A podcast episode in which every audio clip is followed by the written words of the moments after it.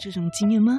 到 deadline 前一天才在赶报告，该怎么办呢？十一月份 VIP 应档，高效省力工作术，少做百分之五十，赢得百分之百的成效。透过两本书跟您分享三个方法，让您用一半的时间做两倍的事。想了解怎么现在就加入月定制 VIP，详情请见资讯栏。好，欢迎收听不是你想的领导力 Easy Manager。没时间读商业管理的书吗？不是你想的领导力，是能让你用听的读书会。时间好快哦，已经进入了十二月，圣诞月是一个温馨欢乐的季节，也是告诉我们哇，一年又要过去了。那么今天呢，我们会有一些杂谈。今天读书会暂停一次哦，是听友时间。下周会继续跟大家分享 Facebook 设计部副总 Julie 在他的书籍中第九章，怎么样身为主管，从前面定策略完美执行，到第九章这边不断在管理上发展。首先分享我们节目的好朋友 Sarah 教练，他提供给我们优势经理人工作坊的 Easy Manager 听友优惠。优势经理人工作坊是帮助我们透过盖洛普优势测验，找出自己的天赋优势，并且提升能力。十二月九号礼拜五是全天班的课程。地点在台北市南京复兴捷运站附近，原价是一二九八零，现在团报优惠，详见资讯栏。如果你还不知道什么是盖洛普优势测验和优势发展，欢迎你来收听我们第二十二集，也可以在资讯栏看到连结。另外呢，我们的抽书活动持续进行着。这次的抽书是比较适合管理职阅读的带薪术。那么，针对非管理职的朋友，也有下一轮的抽书活动，会更适合，尤其是刚出社会可能五年内的朋友。会再跟大家介绍这本书。那一样的这本书呢，我们也会提供抽赠书活动，所以敬请期待哦。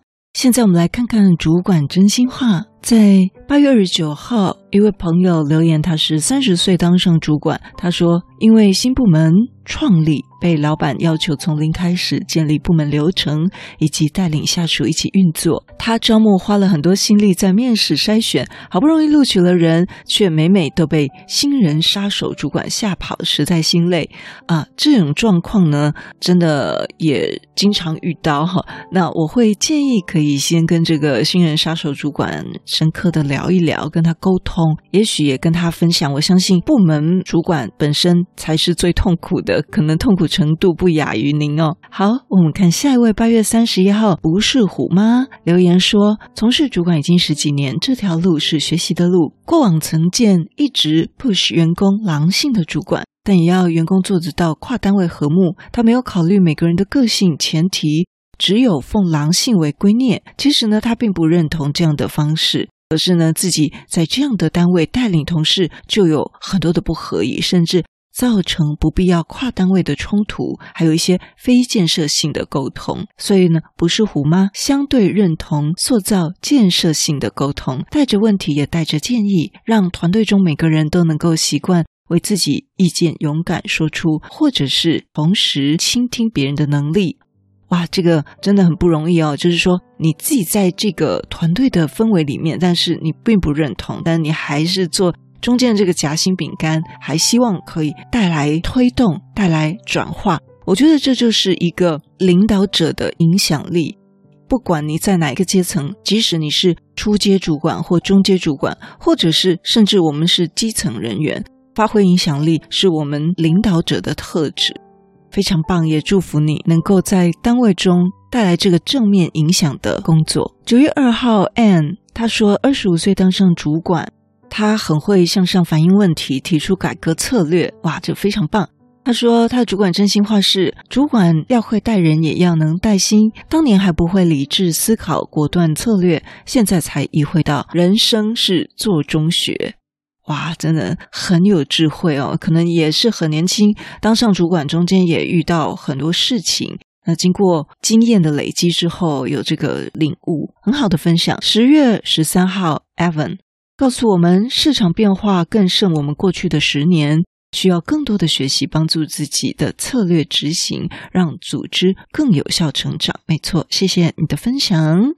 十月十五号，Kid 他分享，他想尝试管理工作，变化莫测的人事物，正向思考很重要。没错哦，往前的路途上，比如说没有人会预料到疫情，然后很多事情我们没办法未卜先知，所以呢。正向思考可以帮助我们在每一个难关上、每一个挑战上突破。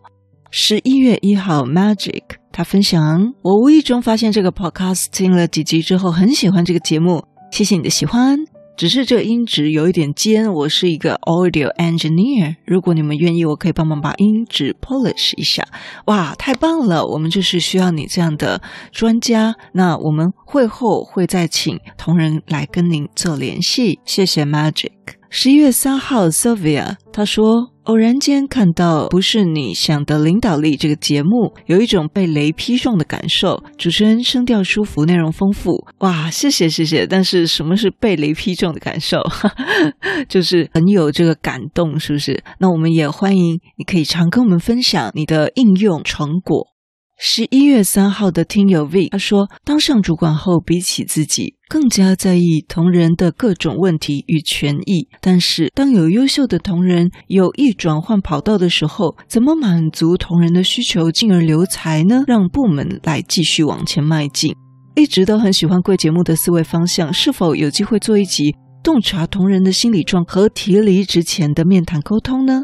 没问题，这之前我们有做过。我们在第四四集有职场沟通术，四四集下，心理师教你怎么用三明治沟通法跟想提离职的员工面谈，这个非常适合您。还有另外一个第八十二集，什么是萨提尔领导模式？这个也适用于怎么样来协助想离职的员工，帮助他们继续在这个岗位上先突破他们的心理盲点。那另外延伸题材呢，也跟您分享，就是第五十四集新时代人才荒。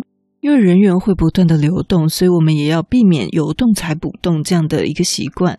以上跟您分享，因为我们节目也九十多集了，所以如果您有想听的主题，可能我们之前讲过了，只是不知道在哪里。那这时候呢，您也可以或者是写到私讯区表单，跟我们分享你想要听哪方面的主题。那这样我们可以把一些。过去提到的主题统整起来，一并告诉您，让您可以有进一步的参考。祝您有非常美好的一周，我们下次见。